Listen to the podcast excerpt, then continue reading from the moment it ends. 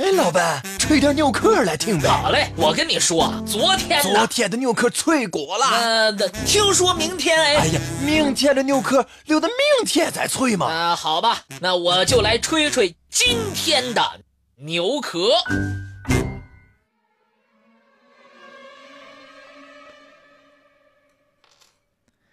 内尔科克斯塔有一片树林，名叫莫昆斯克。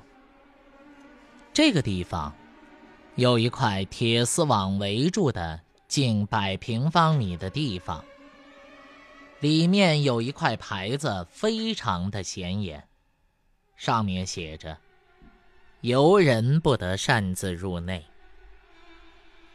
就在提示旁 A 牌的旁边，还有一块木牌直立着，上面叙述了一件曾经在这儿发生过的。令人惊讶的不幸事件，并提醒来这儿的游客不要轻易涉险。铁丝网的区域里有两棵巨大的樟树，直径达到六米多。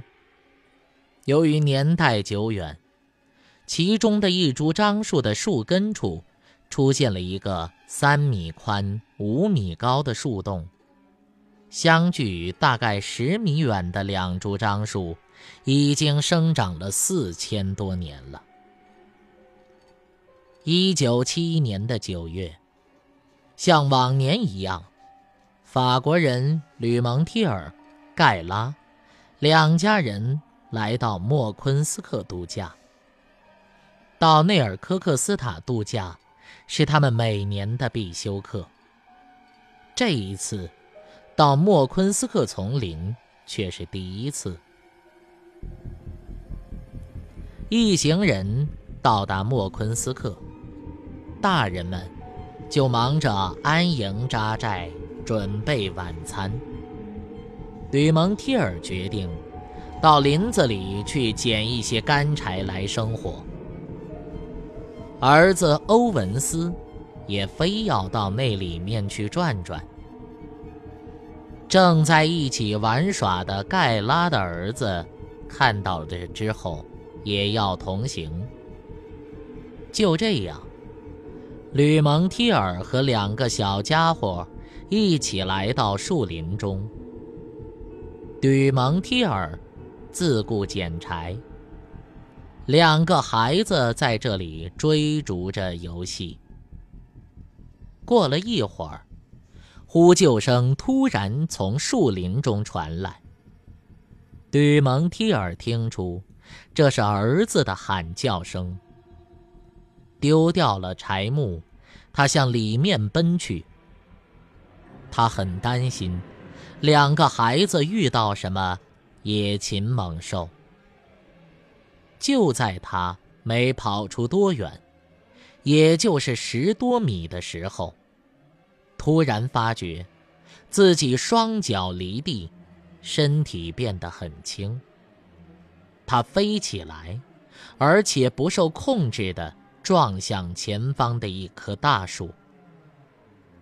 惊恐的吕蒙提尔不自觉地挥舞着双手，大叫：“不，不，怎么回事儿？怎么回事儿？”砰！吕蒙提尔最终还是撞在了树上，他昏倒在树下。醒来的时候，他发现自己被这棵树牢牢地吸住，不能动弹。欧文斯和亚伯在他的身后大声地说：“你快脱了衣服，要不然就离不开这棵大树了。”他试着动了动身体，发现自己的头和手能自由活动，有衣服遮体的部位完全不能自主。有两个小家伙，他们的衣服也都全部在树上贴着。欧文斯上来帮忙，用尖细的东西划破了衣裤。吕蒙提尔。才从树上滑了下来。他不满地对这棵树发了一句牢骚。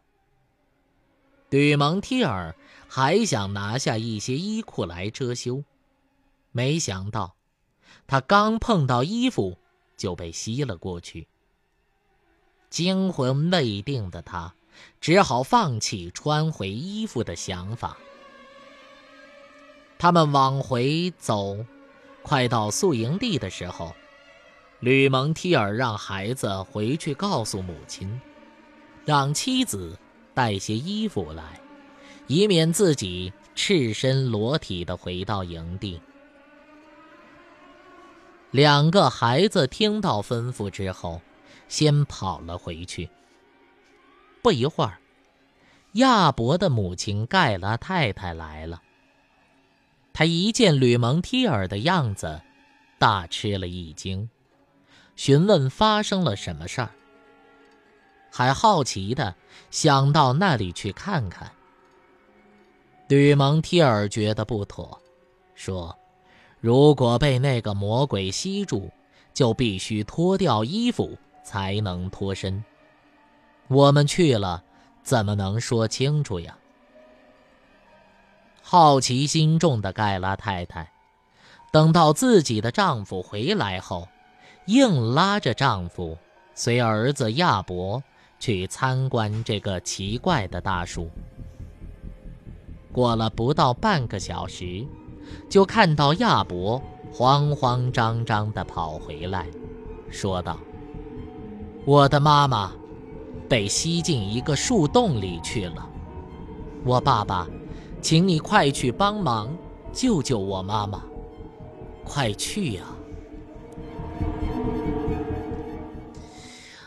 没过多久，赤身裸体的盖拉哭着回来了。他伤心地对吕蒙提尔说。我的妻子被大树害死了。盖拉说：“我们刚走到那儿，妻子就飞起来，向一棵大树撞去。我想拉住她，但是没想到，我也飞起来撞向了相反的一棵大树。估计，这棵树才是你们看的那一棵。”结果，我的妻子飞向了另一棵。儿子亚伯因为有所防备，早就脱了衣服。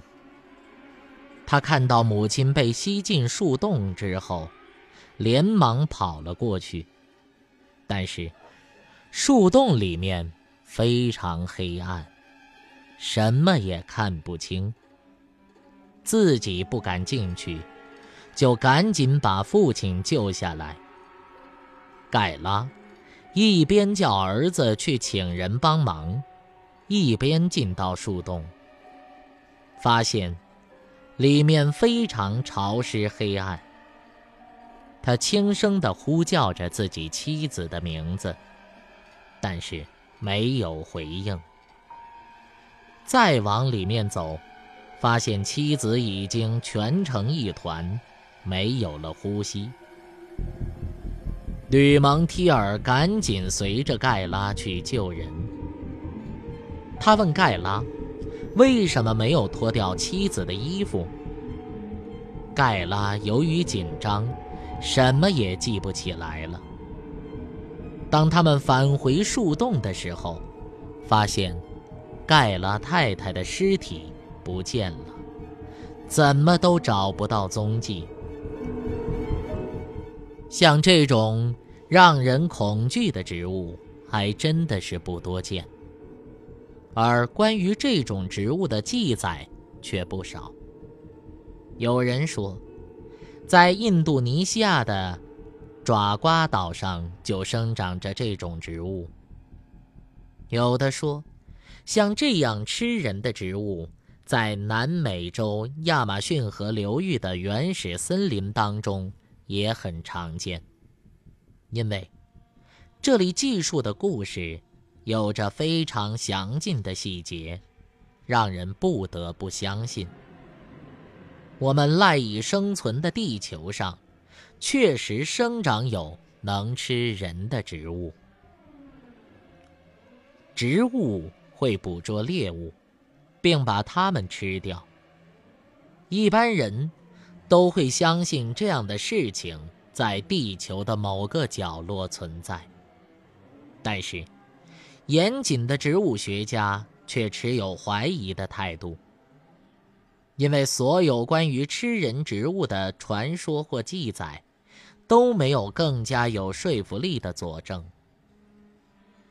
即使真实可触摸的植物标本，或者是清晰的照片。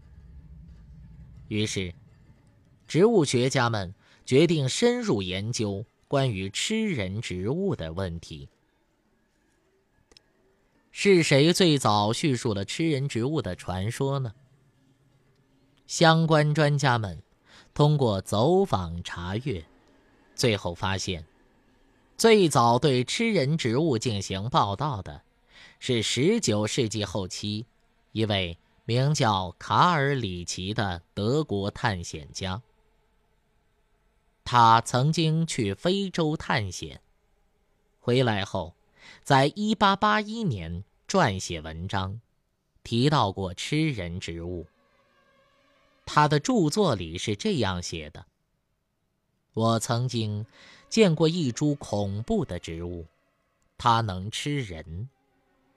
这种植物。”生长在非洲的马达加斯加岛上，当地的土人都把它看得很神圣。这种树浑身都长着刺，长着很大的叶片，但只有八片，每片长达四米，叶子上也长满了印刺。曾经有一位。本地违反了本族戒律的妇女，被族人追赶惩罚，最后没有办法爬上了食人树。树上长满尖刺的大叶子，把它整个裹了起来，紧紧地缠住了。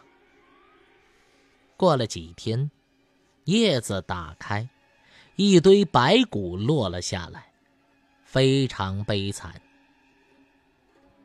从此，关于食人植物的传闻在世界范围内传开了。后来，从多地传来类似的新闻，比如亚洲和南美洲的原始森林。于是，关于这种恐怖植物的传闻也越来越多。为了对这些传闻一探究竟，一九七一年的年底，一支大型探险队由南美洲科学家组成，赶赴马达加斯加岛进行专程的考察。他们仔细地在盛传有食人树的地区一遍遍地寻找，但是最终也没有发现传说中的食人树。除了这一次的搜寻，英国著名的生物学家华莱士在南洋群岛进行考察，提到很多稀有的、难得一见的热带植物，但食人树依然不在其中。所以，在没有证据的情况下，植物学家越来越倾向于认为。食人树这种神奇的植物根本就不存在。那么，吃人植物是不是存在呢？在不久的将来，人们会不会发现它的踪迹呢？这个恐怕就不好说了，因为我们的地球还有很多的地方，我们是没有。探寻到的。